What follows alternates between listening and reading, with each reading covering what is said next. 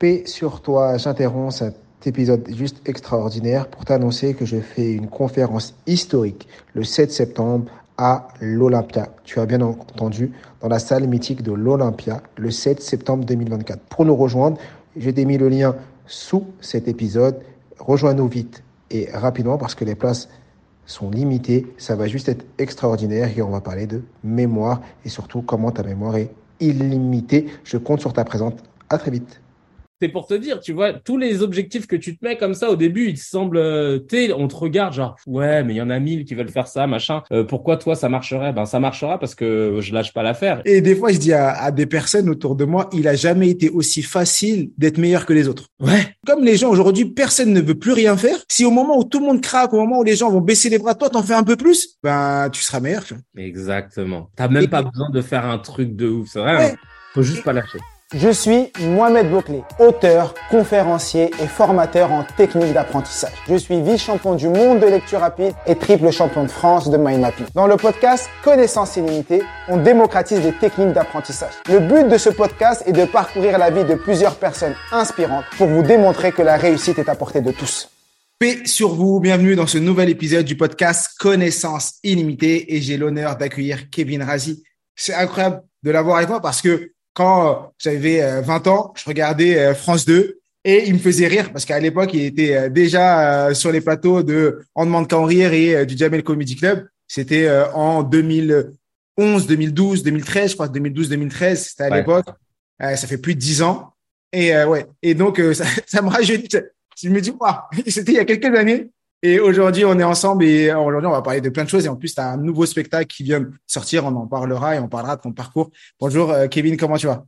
Bah, Bonjour, Mohamed. Ça va super bien et toi? Très bien, merci, merci. Est-ce que je vais te laisser te présenter avec tes mots. Moi, j'ai fait une micro-présentation, mais jamais te laisser te présenter et après, on rentre dans le vif du sujet. Bah, je m'appelle Kevin Razi, j'ai 35 ans, je suis humoriste euh, et ça fait euh, depuis mes 19 ans que je monte sur scène. Euh, je suis un touche à tout. Je me considère comme un humoriste hybride. Voilà. Effectivement. Et tu es aussi coproducteur d'une émission? Euh, ouais, bah de ma propre émission, rendez-vous avec une Razi, ouais, exactement. Euh, entre autres, ça, ça, rentre dans la partie hybride. Hybride et aussi une partie un peu euh, acteur dans la partie hybride euh, toujours. Ouais, c'est ça. Il y a de l'acting. Je suis comédien sur des projets. Des... J'ai déjà joué dans un film. J'ai déjà fait des séries. Euh, voilà, je, je c'est vrai que je suis un touche à tout. Euh, dès que c'est dans mon, dans mon giron, quoi, on va dire. Bon. Et tu as dit que tu étais euh, humoriste depuis que tu as 19 ans? C'est-à-dire que comment, à 19 ans, tu te lances dans ça? Comment tu t'es mis à, dans, dans, le bain de, dans ce bain-là? Et ben en fait, si tu veux, c'est même plutôt, c'est depuis l'âge de 16 ans que je sais que je veux devenir humoriste. Et euh, donc, j'ai décidé de faire du théâtre pour me tester, pour voir si je valais quelque chose sur scène. Et je m'étais dit, si ça se passe bien pour moi au théâtre, et eh ben, je continuerai après le bac. Euh, donc, euh, après le bac, si tu veux, j'ai me suis inscrit à la fac, une fac de cinéma, mais j'y suis allé qu'une fois parce que je savais que je voulais être humoriste, donc ça servait à rien de. Et j'avais, je sais pas, cette conscience de me dire, ça va me prendre du temps avant de, de réussir à gagner ma vie avec ça. Donc autant que je commence maintenant plutôt que j'attende la fin de mon master et machin que je veux pas faire au final pour euh, ensuite me lancer. Tu vois, c'était trop bête. Si tu sais ce que tu veux faire, fonce. Et j'ai juste dit à mon entourage, à mes sœurs, à mes amis, je veux être humoriste, je veux être humoriste. Ils le savaient, ils me voyaient faire des vidéos, des trucs comme ça. Et, et de fil en aiguille, euh, t'as un pote de mes sœurs qui s'appelle Farid qui a dit euh, ah bah tiens, je connais quelqu'un qui bosse au Jamel Comedy Club, il a déjà écrit des sketchs et machin. Et on a fait les connexions. Et c'est comme ça que je me suis retrouvé à monter sur scène. D'accord. C'est le réseau qui t'a fait, euh, qui a fait que tu as pu aller au Jamel Comedy Club et bien sûr le talent, tout ce que tu avais fait auparavant. Alors, je suis pas tout de suite allé au Jamel Comedy Club. À ce moment-là, c'est juste qu'il m'a présenté euh, Tariq Seda, qui est un auteur et qui bossait à l'époque pour euh, Claudia Tagbo et aussi pour Noom. Et donc, non pas pour Claudia, en tout cas pour Noom. Et donc, on s'est rencontrés. Il m'a dit, écoute, j'ai une web radio. tous les jeudis, c'est bénévole. Si tu veux venir faire une chronique pour tester, vas-y. Et en allant faire la chronique, autour de la table, il y avait un humoriste qui n'est plus en activité aujourd'hui, qui s'appelle Kinan, et qui m'a proposé d'écrire pour lui. Et je lui ai dit, je veux bien, mais en échange, laisse-moi faire ta première partie. Et c'est comme ça, à 19 ans, que j'ai fait euh, euh, ben, mes pas sur scène en tant que qu'humoriste. D'accord. Le Jamel Comedy Club est arrivé 5, 5 ans après. Je veux revenir sur là, tu as dit pour écrire pour lui. C'est-à-dire que à l'époque, tu avais des humoristes qui voulaient. Euh, ouais, tu écris des sketchs pour les personnes. Bah là, pour le coup, c'est comme ça que j'ai commencé. Ouais, c'est Kinan qui me disait putain, on a un bon délire, on rigole bien et c'est vrai, on avait beaucoup d'affinités. tu voudrais pas écrire pour moi et tout parce qu'il avait besoin d'un coup de main sur certains sketchs et je lui ai dit mais avec grand plaisir juste te plaît laisse-moi euh, laisse-moi faire ta première partie il fallait que je mette le pied à l'étrier et, euh, et ouais ouais donc j'ai écrit pour euh, des, humoristes même à l'époque on demande qu'en rire j'avais écrit pour les Lascarguet euh, euh, je, je voilà, j'écrivais pour de, pour d'autres de temps en temps. Parce que ouais, c'est un autre, métier, ça fait partie du, c'est une autre casquette du métier du, euh, du Maurice, c'est de pouvoir interpréter ses propres blagues et de pouvoir en faire pour d'autres personnes. Bah, il y en a qui n'arrivent pas. Moi, j'avoue, comme j'ai commencé par ça, euh, d'écrire pour d'autres, etc. Euh, ben, j'ai cette formation-là, on va dire. Et ensuite, j'ai écrit pour, euh, j'ai écrit nombre de sketchs, de séries, de trucs comme ça dans lesquels je jouais pas euh, forcément, avec que ce soit avec le studio Bagel ou sur Canal+. Et euh, donc ouais, non, pour le coup, moi j'ai cette partie auteur, mais ça veut pas dire que tous les humoristes sont des bons auteurs pour les autres. Quoi. D'accord. Je voudrais revenir un peu sur ton parcours parce que tu dis à 16 ans, euh, tu voulais et tu savais que tu voulais être humoriste. Qu'est-ce qui t'a Qu'est-ce qui a fait qu'à 16 ans, tu savais que tu voulais faire ça? C'est quoi? C'est ton comportement? Est-ce que tu as, pu matérialiser cet élément? En fait, j'aimais bien faire des sketchs pour faire rire mes amis et ma famille, euh, des vidéos avec le caméscope de mon beau-père et tout ça, ça voilà. Mais c'était comme ça, c'est juste que j'aimais bien faire rire. C'était un challenge pour moi de faire rire les gens. Et euh, un jour, euh, un été, je suis resté à Paris parce que moi j'ai grandi à Paris. Je suis resté à Paris, on n'est pas parti en vacances et j'ai regardé H, la série, tout l'été et je commençais à regarder le making of et j'ai vu que en même entre les scènes, il s'amusait. Il y avait du public. C'est vrai qu'on se rend pas compte. On croyait que les rires étaient enregistrés, mais non, ils tournaient en public. Et je me dis, mais en fait, c'est ça que je veux faire, quoi. Ils font rire les gens, ils se marrent et puis ils gagnent de l'argent avec ça. Ok, je veux être humoriste, c'est fait pour moi ce métier. Et c'est comme ça, en fait, que j'ai eu le déclic. D'accord. Et quand tu es parti voir tes parents et que tu leur as dit, euh, je veux gagner de l'argent en faisant rire des gens, ça a été quoi leur, leur, leur, réaction? Parce que si je me trompe pas, tu viens de l'île Maurice. Ouais, mes parents viennent de là, ouais. ouais viennent de là. Et euh, l'île Maurice, c'est un peu que le, comme le Maghreb. On a un peu, euh, on a des, des grosses a priori sur certaines choses. Dis-moi tout. Est-ce que tu bah, En fait, ma mère, elle m'a suivi. Ma mère, euh, elle, a un amour inconditionnel pour son fils. Je suis le seul fils de euh, qu'elle a, hein, sinon j'ai que des sœurs. Et euh, j'aurais pu lui dire, je veux être danseur étoile, je veux être pâtissier. Elle m'aurait dit, ouais, mais tu vas être le meilleur, je le sais. Donc ça, j'avoue, ma mère, c'était cool. Elle avait des craintes parce qu'elle connaît pas le milieu. Elle était gardienne d'immeuble. Donc euh, voilà. Mon père, lui, qui était mécanicien chez Renault, pareil, pas de lien avec le milieu, beaucoup plus d'appréhension. Et un jour, je lui ai dit, mais tu sais, papa, euh, tu dis que c'est fou ce que je veux faire parce que on connaît pas ce milieu, etc. T'as peur. Mais je lui ai dit, mais tu sais, tu te rends compte que toi, tu es, parti de l'île Maurice, tu avais 20 ans, tu arrivé dans un pays que tu connaissais pas, pas un sou en poche, tu es passé de mécanicien chez Renault à responsable logistique. Aujourd'hui, on a une maison de vacances à l'île d'Oléron, une autre à l'île Maurice, tu as élevé tes enfants. En fait, c'est dingue ce que tu as fait. Je lui dis, euh, moi, tout ce que je vais faire là, c'est de traverser la rue et aller dans un café-théâtre. Le vrai fou entre toi et moi, c'est pas moi, c'est toi. Et là, il m'a dit, Ouais, c'est vrai, tu vois, je l'ai pris par les sentiments. ben ouais, parce que je pense que nos darons, ils se rendent pas compte de, de la dinguerie qu'ils ont faite, tu vois. Ils ont changé de pays, ils ont changé de pays, d'un pays qu'ils connaissaient pas, ils connaissaient pas les codes, ils connaissaient pas. Euh, mon père a découvert la neige, il y avait pas de neige à l'île Maurice, tu vois. Et, ils se sont battus, ils se sont battus pour en être là où ils en sont. Donc, euh, en fait, quand tu ramènes leur parcours au nôtre, tu, te dis, nous, en fait, on fait un petit pas par rapport à vous, tu vois. On n'a rien. Moi, je vois mon père qui est parti à 20 ans en France, ils parlaient pas français. Ouais. L'île Maurice encore, il y avait il y avait pas la barrière de, la langue. Il y a pas moi, il est venu en France, de la France, comme il faisait pas les papiers parce qu'il est venu avec un visa, tu sais, les visas travailleurs. Il n'y avait pas les papiers. Il est parti en, Allemagne. Il est resté cinq ans en Allemagne, euh, dans le froid. Il me disait, j'ai jamais eu aussi froid de ma vie qu'en Allemagne. Après, il est revenu en France pour parce qu'en Allemagne, en fait, c'était, c'est un peu euh, euh, à l'époque, c'est où ils entendaient, ben là, il y a cet endroit, ils sont en train de donner des papiers. Bon, on va aller là-bas, tu vois. Du style, ah, en, région parisienne, ils donnent euh, les papiers travailleurs plus facilement, donc tout le monde va à Paris. Et donc, il suivait un peu ça. Donc là, euh, il est parti en Allemagne. Il est revenu en France. Après, il est allé en Corse. Et tu vois, il a et tout ça, pas de barrière, la barrière de la langue, tout seul, 20 ans. Bon, après, il a, il a vieilli. Et il s'est marié, il a laissé ma mère au Maroc avec ses enfants. Moi, j'étais pas encore né, parce que moi, je suis né en France, mais mes grandes sœurs. Et je me dis, comme moi, je lui ai dit, je vais arrêter d'être ingénieur pour être formateur et euh, aider les gens. Il m'a dit, t'es fou. Il est... C'était la fin du monde pour lui. C'était, je gâche ma vie, je... c'est bon, euh, tu vas te ruiner, c'est n'importe quoi. Et Du coup, effectivement, quand tu mets le, tu reviens euh, les pieds sur terre, je me dis, mais en vrai, c'est eux les fous. Ils ont tout laissé et nous, on n'a rien fait. Au pire, euh, on va être au chômage pendant six mois, après on va retravailler ou on va se relever ou on va apprendre quelque chose d'autre ou autre chose. Ouais, c'est ça. Nous, nous on, ne sait rien en vrai ce qu'on fait là, ce qu'on tente. Mais et eux, ils ont tendance à l'oublier. Donc c'est bien. Et, et dans mon premier spectacle, j'en parlais de ça. Dans le, dernier que j'ai fait, mise à jour, je, je, je citais ce passage-là parce que c'était important pour moi de rendre hommage à, que ce soit mon père, mais aussi à nos parents euh, qui ont eu des, des, des, parcours de ouf et qui ont tendance à le minimiser parce que ça y est, ils sont, ça y est, ils sont bien installés, bien intégrés, ils ont oublié leur, euh, ils ont oublié qu'ils venaient pas de là, quoi. Exactement. Et dans ton cas de figure, donc quand tu t'es lancé à 19 ans, là, tu en as 35, donc ça fait quasiment 16 ans que tu es dans, dans le game, entre guillemets, tu es dans, dans le monde. Et euh, ce que tu disais, c'est que tu personne, tu connaissais personne, tu pas les codes. Et comment tu, tu fais quand tu as 19 ans, tu pas les codes, que tu rentres dans un nouveau domaine et tu as une passion. Tu sais que t'aimes, tu as envie de faire ça. Et euh, par où tu commences, comment tu t'y prends?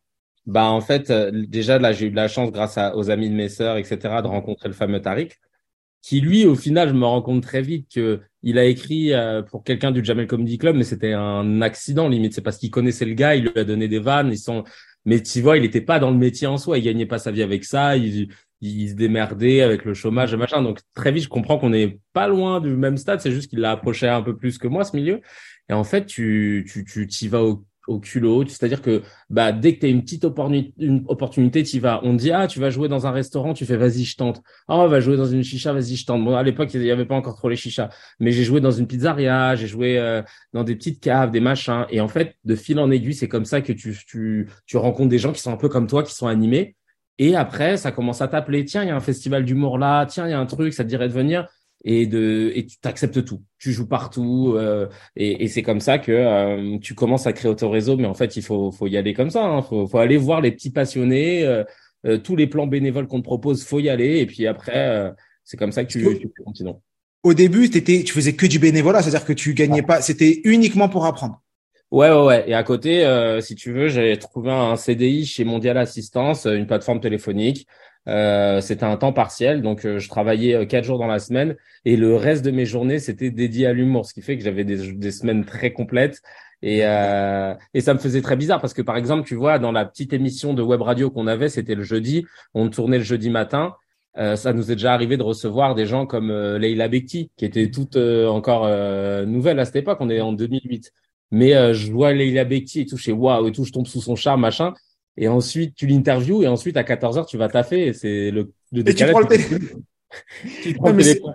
Et tu étais là, demander assistance qui est une bonjour, hein. et, tu, et tu dépannes les gens qui sont, qui sont tombés euh, au bord de la route, quoi. Mais ouais, c'est ouf. Ah, c'est, c'est, c'est là que tu as rencontré un ami à moi, euh, qui est, euh, une connaissance à moi. Ah ouais? Mais, mais Redouane. Ah bah oui, Redouane, c'est vrai, Redouane, bah oui, mais il, n'est pas resté longtemps, mais oui, mais c'est vrai, je suis bête. Ouais, carrément qu'il avait fait mondial assistance. c'est là, c'est là-bas que vous êtes rencontrés et, et ça, ça, c'est un ami à moi, un grand de, comme on dit, euh, j'ai l'impression d'être, c'est encore un ado alors que j'ai 34 ans, mais je dis un grand quartier, mais euh, tu vois, j'étais impressionné. Mais... alors qu'il a quoi Il a deux ans de plus. Euh, ouais. À l'époque, à l'époque, il y avait le respect il y avait les grands, les petits, tu respectais les anciens. Ne serait-ce que trois, trois ans, c'était les grands. Aujourd'hui, il n'y a plus rien. Ça existait. Il y a plus de. Ouais, non. Ça y est, ça, ça, ça, ça s'est perdu malheureusement. Ouais. Effectivement. Donc, c'est un enseignement incroyable que tu viens de nous partager. C'est que tu avais deux casquettes. Tu avais la casquette passionnée. Tu voulais faire ça et tu as mis euh, travailler le soir, le week-end, mais tout en temps libre dans ça. Et tu avais la casquette je travaille pour nourrir, me nourrir et vivre. Et ça, c'est important et je sais bien que tu le, tu le soulignes parce que des fois, il y a des personnes qui veulent le résultat tout de suite. Et je sais que dans votre métier, ça prend, ça peut prendre beaucoup de temps. Et ah est-ce toi, ça, comment tu as vécu intérieurement ça? Comment euh, une personne qui est parce que on peut transposer ça à plein de choses, à, aux études, euh, à la reprise de d'une carrière, à un projet entrepreneurial, à, à, plein de choses. Comment tu vis pendant toute cette période où tu as ta passion, tu sais que tu as envie d'atteindre quelque chose, mais tu vois pas encore les fruits? Parce que euh, tu es au début. Comment tu fais pour vivre ça et comment est-ce que tu as, pu le, le conscientiser? Ben euh, effectivement, ce qui me permettait de tenir, c'était un genre de carotte, tu sais. Euh, euh en gros, je me souviens que quand j'ai commencé à jouer mon premier spectacle, donc j'avais 20 ans, on est en, en janvier 2008. Et, euh, et tu vois très vite mon pote Kinan me dit ah tu sais que je connais le père de Gad Elmaleh machin vas-y euh, je vais le faire venir à ton spectacle tout ça. Et c'est le genre de truc qui fait que tu tiens que tous les lundis tu te défonces de ouf sur ton spectacle que t'acceptes le fait d'être de, de, travailler chez Mondial Assistance à côté machin. C'est c'est ces petites carottes qui te permettent de tenir. Et il y a des moments où bah finalement ce le, le, papa n'est jamais venu. Il y a des moments où tu te rends compte que t'as t'as rien qui t'anime si ce n'est que de continuer à jouer. Mais euh, ça m'est déjà arrivé des matins de me dire mais là en gros s'il se passe rien pour moi je suis juste chargé d'assistance chez Mondial Assistance et c'est pas pas le plan en fait et, et, mes potes me disaient est-ce que tu as un plan B quand même? On sait jamais parce que tous mes potes ont fait des études pour la plupart et je leur ai dit euh, non, il n'y a pas de plan B parce que si je prévois un plan B, c'est que euh, j'étais pas sûr du plan A, alors que moi je ne jure que par ce plan A. Et donc bah tu prends sur toi. Mais c'est vrai que ça a été euh, pas facile et, et, je pense que ce qui m'a maintenu en vie, c'est ces petits objectifs, ces mini objectifs. À telle date, il y aura un festival. À telle date, tu as un casting. À telle date, tu vois, tu vas rencontrer un tel. Donc tu te dis bah vas-y, en attendant, je bosse, je bosse. Et c'est ça qui t'anime en fait. C'est les mini victoires. C'est les mini victoires et les, et les rires des, des personnes qui viennent t'écouter aussi. Et ouais, et c'est là que tu te dis bon ben même si j'ai pas d'opportunité pour l'instant, euh, etc. En attendant, je jouais les lundis moi à 19h, donc un créneau compliqué. Euh, le lundi, les gens sont là, ils rigolent, donc euh, je me dis bon ben voilà, je me suis pas trompé. Et encore parfois c'était dur, hein. parfois tu joues devant sept personnes, mais mais c'est pas grave. Incroyable. Petite pause pour te dire que si l'épisode te plaît, like, abonne-toi et mets 5 étoiles pour nous soutenir. parce que j'en parlais aussi avec avec d'autres humoristes et c'est incroyable la force mentale que vous avez. Hein. Parce que tu, tu fais, bah, t'avances, tu fais des spectacles. Exemple, là, tu vas faire des télés et après, tu repars sur un rodage. On va en parler de, fallait, fallait être là et tu reprends des toutes petites scènes où tu vas être devant 10, 15, 20 personnes. Et euh, humainement, ça doit être dur de se dire, là, il y avait 500 personnes, maintenant, je suis devant 7 pèlerins. Euh, ou au début, euh, quand tu commences, à 10, 15 personnes, tu, fais, tu vas dans une pizzeria ou une chicha, le gars est en train de fumer, toi, tu dois le faire rire il est là, il te regarde comme ça avec une tête. Et là, tu dois lui... tu sais, ça doit, intérieurement, c'est d'être, faut être fort. Ça forge de ouf. On est obligé de passer par là. Tu sais, euh, il y a des gens qui veulent pas se lancer dans l'humour. Quand je les rencontre, ils me disent, ouais, je voulais me lancer, mais j'ai peur de faire un bide, euh, j'ai peur que ça marche pas. Et, je leur dis, mais tu crois vraiment qu'un un footballeur, quand il s'est lancé dans une carrière de footballeur, il, il s'est dit à un moment, putain, j'ai peur de perdre un match ou j'ai peur de pas remarquer. Enfin, jamais il se serait lancé sinon ben l'humour c'est pareil. C'est le beat ça fait partie du jeu. Le l'échec ça fait partie. C'est c'est c'est juste les étapes avant le succès et les gens ont du mal à comprendre ça. Donc euh, euh ouais parfois c'est dur à encaisser mais en vérité ça fait partie du jeu. Et et c'est vrai que euh, il faut une certaine inconscience, je pense, pour que à 19 ans tu te dises euh, non non mais c'est ça que je vais faire. Et puis après, et moi j'avais déjà tout noté sur mon ordinateur. Je me rappelle sur le PC familial que j'allais intégrer le Jamel Comedy Club, que j'allais avoir une carte Visa Infinite noire parce que j'avais découvert ça grâce à ma sœur qui m'avait dit putain il y a un client à la crêperie, il m'a payé avec cette carte là machin. Et j'avais des objectifs comme ça, tu vois. Et au final tu c'est des trucs cons. Hein. J'avais un. Bon, tu as eu la carte Visa ou pas? Ouais, c'est bon ça. Alhamdulillah. Mais euh... mais non mais c'est pour te dire, tu vois, tous les objectifs que tu te mets comme ça au début, ils te semblent, euh, on te regarde genre, ouais, mais il y en a mille qui veulent faire ça, machin. Euh, pourquoi toi ça marcherait? Ben ça marchera parce que je lâche pas l'affaire et que justement il y a heureusement à chaque fois je dis ça aux gens heureusement qu'il y a des gens comme vous qui y croient pas parce que sinon euh, je serais dans la merde. Il y aurait trop de monde sur le marché. Mais c'est vrai. Et des fois je dis à, à, des personnes autour de moi il a jamais été aussi facile d'être meilleur que les autres. Ouais. Quoi parce que mais c'est vrai qu'il a jamais été aussi parce que comme les gens aujourd'hui, personne ne veut plus rien faire. Donc si tu en fais un tout petit peu plus que les autres, si tu fais plus d'efforts, si si au moment où tout le monde craque, au moment où les gens vont baisser les bras, toi t'en fais un peu plus, ben tu seras meilleur. Tu Exactement. T'as même pas besoin de faire un truc de ouf, c'est vrai. Hein. Faut juste pas lâcher. Voilà, exactement. En vrai, c'est facile de faire des choses qui semblent difficiles pour tout le monde. En vrai, exemple, lire. Pour mm. plein, est-ce que c'est difficile de lire une page par jour ou dix minutes par jour? Non, mais très peu de gens le font. Est-ce que c'est difficile d'aller tous les jours et faire dix pompes? Non, mais il y a très peu de gens qui le font. Dans l'humour, est-ce que c'est difficile euh, quand une fois que tu es dedans et que tu vas et que tu d'être là et de chercher des nouvelles blagues? Pas forcément. Mais il y a très peu d'humoristes qui vont vouloir le faire et qui vont tenir sur le long terme et qui vont se dire ouais, je vais continuer euh, tout simplement. Bah ouais. dans l'humour, je dirais que au-delà de l'inspiration, euh, le plus dur c'est de pour quelqu'un d'accepter de de jouer devant peu de personnes, euh, de se dire putain vas-y pourquoi je me lève euh, et pourquoi je vais à la salle euh, alors que je sais qu'il va y avoir que 15 personnes machin mais tu sais jamais en fait c'est c'est là en fait que le combat, il est là. Hein. Et c'est, c'est là que tu forges ton succès, mais c'est juste que tu n'arrives pas à le voir sur le moment. Quoi. Exactement. Et moi, je t'ai connu euh, quand euh, je regardais On demandait qu'à en rire et j'adorais euh, regarder cette émission à l'époque. Je devais avoir 23. Ouais, je devais avoir 22. Je disais 20 à l'heure, mais en vrai, j'en avais 22, 23. Et je me rappelle, à un moment, tu avais même gagné une de ces émissions. Euh, ouais, Prime, ouais. ouais, tu avais gagné. Tu faisais, tu, tu, pour moi, c'était celui qui était le plus marrant de tous à, à l'époque. Et comment tu passes, comment, comment tu as vécu ce succès? Parce que c'est un succès quand même quand tu passes euh, sur France 2, euh, c'était les samedis, le, le prime c'était les samedis. Comment tu as vécu ça? Ouais, je sais plus si, si c'était pas un vendredi ou un samedi. Ouais, ouais, ouais, c'était un ouais, c'était le vendredi ou le samedi. Après, c'était aussi en semaine. Tu avais en, semaine, euh, je regardais également. ouais, ouais, ouais. Euh, bah, comment je l'ai vécu, euh, ça va. Hein. Moi, j'ai l'impression que j'ai jamais, j'ai eu la chance de faire des trucs de ouf comme le Marrakech du rire, etc. Où là, tu vois, gagner cette ce prime de Honda. Mais je sais pas, il y a jamais eu de avant-après dans ma carrière. J'ai l'impression que moi, ma carrière, elle a, elle a jamais explosé. Elle a toujours euh, évolué à petit feu. Euh, je, dis souvent d'ailleurs que si le succès est au cinquantième étage d'un immeuble, il y en a qui ont pris l'ascenseur. Moi, j'ai pris l'escalier et et je le remarque. C'est-à-dire que moi, ça a jamais fait ça. Ça, ça fait toujours ça, ça, après, hop, ça redescend, puis après ça va. Et, et, et donc, euh, donc non, j'ai pas eu euh, ce truc de euh, du jour au lendemain, on me reconnaît dans la rue. Moi, ça a été, on me reconnaît petit à petit, petit à petit, petit à petit, petit à petit. Et donc, j'ai, j'ai, mon téléphone n'a pas plus sonné le lendemain. Il y a pas eu de, il y a pas, il y a pas eu un truc à gérer derrière. C'est ça qui est ouf. C'est après peut-être rare que les artistes disent ça, mais alors pour le coup, ça c'est pas. Il n'y a pas eu un avant-après de ouf. Après tous les trucs que j'ai fait, non, c'est toujours été comme ça. Quoi. Mais c'est ce qui t'a permis aussi de rester dans la durée aussi.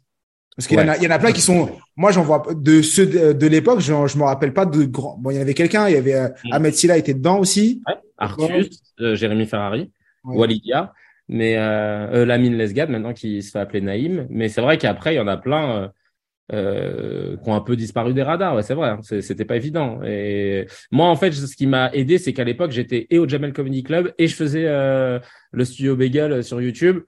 Et derrière, dans la foulée, le studio Bagel a été racheté par Canal+, donc on a mis le pied dans un autre truc encore, ce qui fait que j'avais pas mis toutes mes billes dans le même panier. Alors qu'il y en a d'autres, tu vois, ils étaient à fond d'art. Et ça, c'est dangereux parce que on savait que tôt ou tard, ça allait s'arrêter. Et là, ce qui s'est passé, c'est que Ondar s'est arrêté et ça a remporté des gens avec, quoi. Ouais, bien sûr. C'est fou. Et là, aujourd'hui, tu es en train de préparer un, un nouveau spectacle. Mmh. J'aimerais qu'on prenne quelques minutes euh, à parler de, de, ton nouveau spectacle ou du moins surtout du processus à la fois créatif et, et, et la création d'un spectacle. Parce que la création d'un spectacle, pour moi, c'est comme la création d'un projet. Mmh. Je repars un peu d'une... Euh, T'as des gens qui, qui nous écoutent, qui ont des projets et qui disent, mais moi, par où commencer? Qu'est-ce que je vais faire? Comment je m'y prends?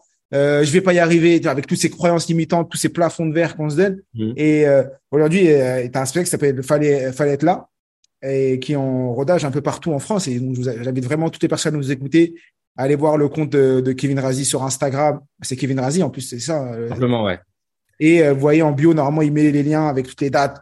Exactement. À, donner de la force euh, et à aller regarder son spectacle. Je vous assure, c'est sûr que vous allez rigoler. Moi, j'attends impatiemment qu'il vienne à Montpellier pour pouvoir vivre ça à domicile. Donc, est-ce que tu peux nous en parler un peu? Bien sûr, euh, fallait être là. C'est un spectacle différent de tous ceux que j'ai fait jusqu'à présent parce qu'il est un peu plus intimiste et euh, un peu plus euh, un peu plus dans l'émotion. Euh, en gros, c'est un spectacle qui parle de mes échecs parce que je pense que j'en ai vécu pas mal ces cinq dernières années, que ce soit sur plan perso ou professionnel. Et et donc de tous ces échecs, je parle d'un projet que je bosse depuis autant de temps, c'est-à-dire cinq ans. C'était un projet de comédie musicale que j'avais sur un homme politique qui s'appelle Gaston Monerville, qui était inconnu au bataillon et qui pourtant a fait énormément pour la France et euh, je voulais faire une comédie musicale hip-hop sur lui. Et donc, ce que j'ai fait, c'est que dans ce spectacle, je parle de ce projet parce que justement, étant donné que j'ai eu beaucoup d'échecs, je me dis ah, tiens, je vais faire un spectacle où je parle d'un projet que je vais faire comme ça au moins même s'il sort pas, euh, les gens sauront que j'avais bossé dessus.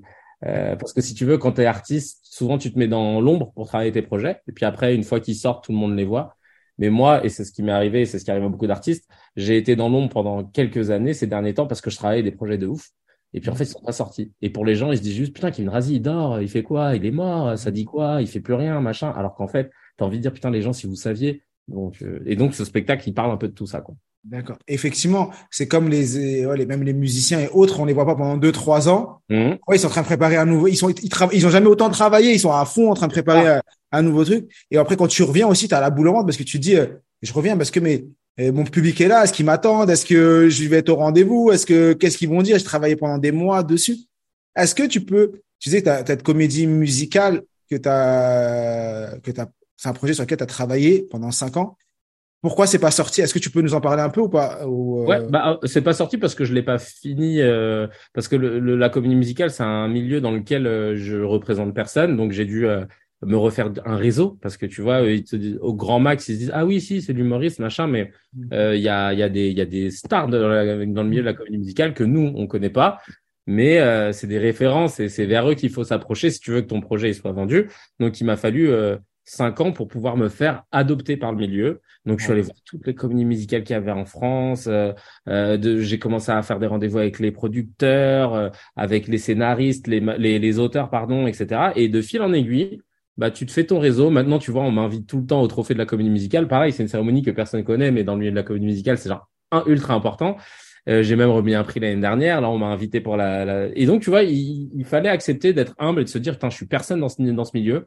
Donc euh, bah vas-y, tu fais ton petit réseau, machin, tu vas, euh, tu sais, moi j'achète mes billets, je demande pas d'invitation, je vais voir les spectacles et à la fin j'envoie des messages aux gens. C'est je t'ai vu sur scène, c'était génial, machin et, voilà quoi. Et puis parfois ils répondent, parfois ils répondent pas et puis parfois il y a des il y a des belles euh, relations qui se créent. Et c'est pour ça que le projet n'est pas encore sorti, c'est qu'une comédie musicale ça coûte cher et il fallait un réseau pour le mettre en place. Mais là je crois que je commence à l'avoir. T'es toujours dessus Ouais, je suis toujours dessus. C'est juste que là, je me suis dit, tiens, je vais en parler dans, ma, dans mon spectacle et j'ai, et, et d'ailleurs, j'ai un piano sur scène parce que j'ai appris le piano pour la comédie musicale pour pouvoir faire des compos. Et comme ça, ça me permet de les tester aussi devant le public et de leur présenter mon travail. Et ça prend longtemps de, alors, pour la comédie musicale, bon, ça, ça a des très, très longs projets, mais écrire un spectacle. Là, le, ton nouveau spectacle que tu as, que t'as, que t'as commencé à tourner, sais que quand tu lances un nouveau spectacle, il est en rodage, donc tu es toujours en écriture. Mais avant de commencer la première, la première fois, comment, comment tu t'y prends? C'est quoi le processus? Bah là, euh, le processus pour moi, ça a été déjà de vouloir remonter sur scène parce que euh, je voulais plus.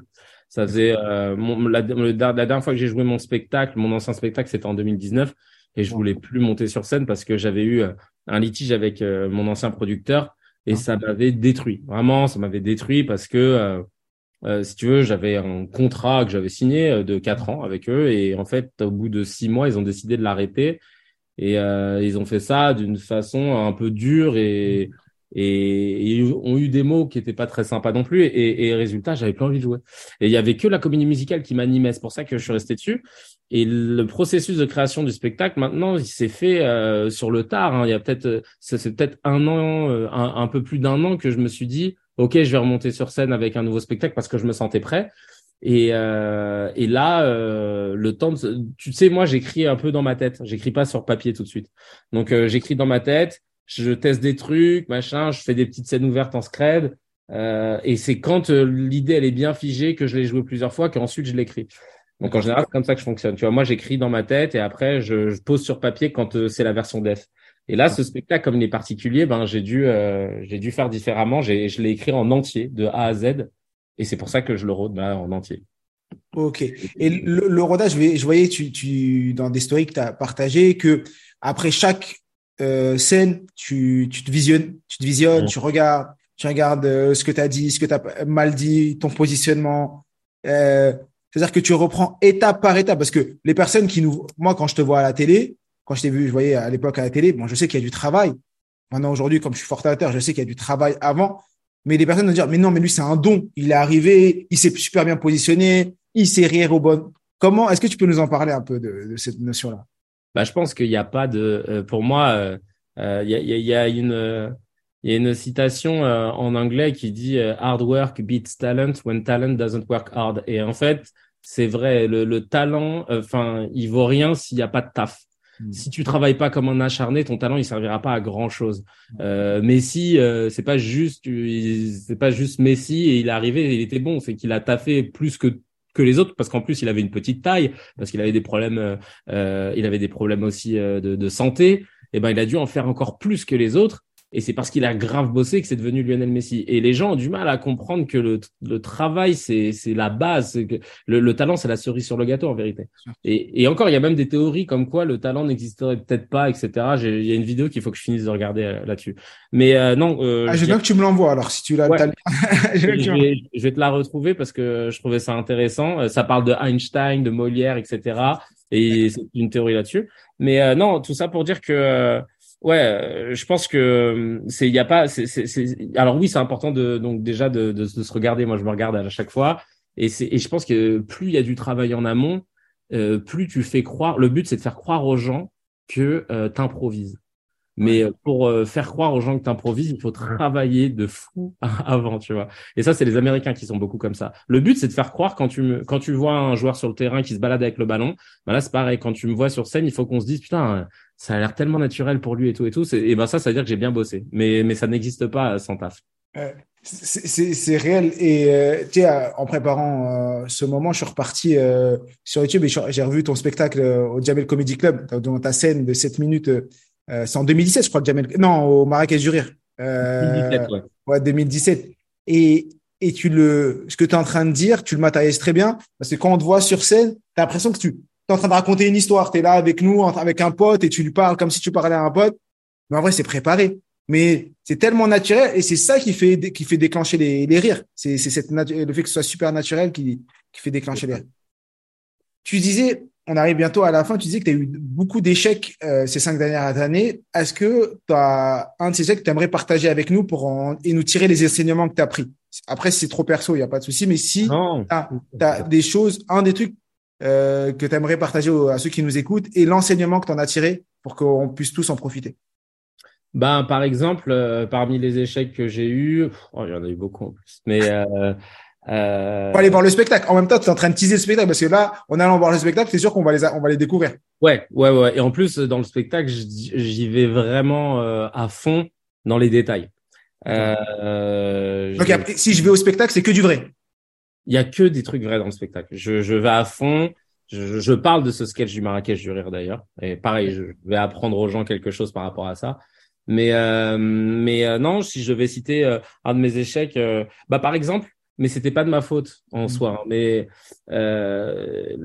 quand j'étais chez Canal+, tu vois, j'ai fait trois saisons de mon émission Rendez-vous avec Kevin Razi chez Canal+. J'avais la chance de, de produire et de présenter mon émission chose qui est très rare à la télévision mmh. française, surtout quand à mon âge, parce qu'à cette époque-là, j'avais à peine 30 ans quand j'ai commencé, et quand t'es Renault, hein, parce qu'on mmh. n'est pas non plus des masses. Et, euh, et en fait, euh, je pense que tu vois là, là, j'ai fait confiance euh, en pensant qu'ils allaient me re-signer une énième saison, une quatrième saison. Et donc euh, j'ai j'ai fait confiance à des gens qui m'ont dit ouais ouais ouais, on va re-signer, etc. Machin. Et donc, je me suis désengagé de plein d'autres choses qu'on m'avait proposées pour la rentrée. Alors que j'avais rien signé avec Canal, hein, parce que j'étais là en train de dire non, non, mais comme là, je vais sûrement passer en quotidienne chez Canal, je peux pas accepter, machin. Et, et, et s'il y a bien un enseignement que je retiens, c'est que moi, je, je donnerai la priorité à celui qui me fait signer un contrat et qui me donne de l'argent, ni plus ni moins. Celui qui, non, mais t'inquiète, euh, on va faire des trucs, qu'il aille se faire foutre. Parce que vraiment, pour le coup, la loyauté dans le business, euh, moi, je l'ai eu. Et en fait, ça m'a, ça a pas payé parce que il y a quelqu'un qui te dit ouais non mais t'inquiète, euh, il va y avoir des et c'est une chaîne qui te parle en plus donc tu, es habitué, ça. fait trois ans que t'es avec eux, es, tu dis ça. Ouais. C'est bon, non, on va faire des grandes choses, machin et tout. T'as as, as, des gens qui rentrent dans la boucle en disant moi je vais coproduire l'émission, machin. Donc tu te dis c'est bien et tu refuses les projets d'à côté parce que tu fais confiance. En même temps, c'est c'est bien, ça prouve que tu as une un, comment dire une notion de loyauté. Mais en fait, euh, non, il y a un moment où euh, tu dois arrêter, tu dois mettre une deadline et tu dois dire bon, soit on signe quelque chose, soit sinon moi je vais voir ailleurs. Et le problème c'est que bah ils m'ont arrêté fin juillet 2019. Va te, va te retourner toi après pour euh, la rentrée quoi. C'est c'est wow. hardcore. Ouais, c'est hardcore.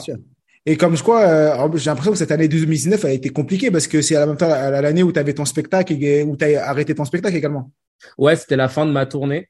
Euh, c'était dur parce que j'ai fait 45 dates de tournée la boule au ventre parce que je savais que je bossais pour un producteur qui de toute façon avec qui j'allais plus bosser. Donc c'était c'était dur de, de, de l'alimenter entre guillemets. Mais en même temps l'amour du public faisait que j'oubliais. Ouais 2019 c'était dur. Je préparais un gros projet aussi pour 2020 qui, qui, qui qui a capoté.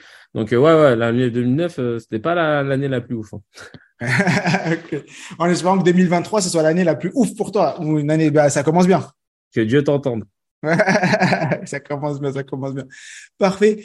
Euh, Kevin, est-ce que, euh, et donc là, j'ai super ton, ton partage et surtout l'enseignement euh, que, tu en as tiré. On arrive à, la fin de l'épisode et j'ai une question que je pose toujours à mes invités, elle est assez particulière.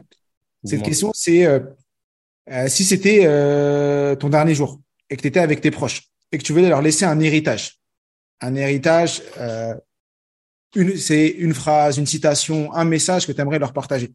Quel serait euh, ce message, cet héritage que tu aimerais laisser aux gens qui sont autour de toi et qui pourraient nous servir d'enseignement? Ah bah il y a une citation que j'adore sortir, euh, même un peu trop souvent, mais qui est importante. Je leur dirais euh, même dernier d'une course, vous resterez toujours devant ceux qui ne l'ont pas couru. Donc euh, là, je sais pas l'affaire. Yes. Wow. C'est quoi, c'est fou parce que je crois que je l'ai donné. Hier, j'étais en, en conférence et je l'ai cité. J'ai j'ai cité cette, cette phrase. C'est incroyable. Ah, c'est ouf. Ouais, elle est géniale. elle est puissante. Elle est, elle est super puissante. Le dernier d'une course sera toujours le pro, euh, sera toujours devant une personne qui n'a pas, euh, qui n'a pas couru, qui n'a pas, qui n'a pas participé. Et effectivement, être dans l'action et, et continuer à être dans l'action, c'est toujours mieux que d'être statique et de rien faire et de ne jamais lâcher l'affaire. Exactement. Effectivement. Merci euh, beaucoup, Kevin, d'avoir accepté euh, cette invitation, d'avoir pris euh, de ton temps pour être avec nous. Je rappelle qu'il y a ton spectacle Fallait être là, hmm. qui est en, rodage un peu partout en France et on peut retrouver ça, vous tapez Kevin Razi sur Internet ou sur son compte Instagram et vous retrouverez également ben, toutes les dates pour savoir où il joue et vous allez apprendre plein de choses. En plus, il nous a, il a, il a bien, t'as bien teasé ton spectacle, t'as bien teasé, t'as bien, bien envie d'aller le voir. Euh, je vais regarder si j'ai un déplacement à Paris. Si tu fais une date à Paris à ce moment-là, j'irai. Je vais pas attendre Montpellier. Bah, figure-toi que, figure-toi que pour une fois, les... c'est la province qui est privilégiée. J'ai zéro date à Paris. C'est que ah, de que province. D'accord. Bah, je vais attendre Montpellier alors. ah je viendrai avec grand plaisir. Yes. Merci encore. Si, pour finir, si euh, l'épisode vous a plu, je vous invite vraiment à laisser 5 euh, étoiles juste en dessous de l'épisode à partager ça autour de vous. Je sais qu'il y a des personnes qui vont apprendre, vous avez appris des choses et donc j'en suis sûr que d'autres personnes peuvent apprendre des choses grâce à cet épisode. Donc partagez-le à un maximum de gens autour de vous. Et comme je le dis toujours, je suis, tué. nous sommes tous des illimités. À très vite.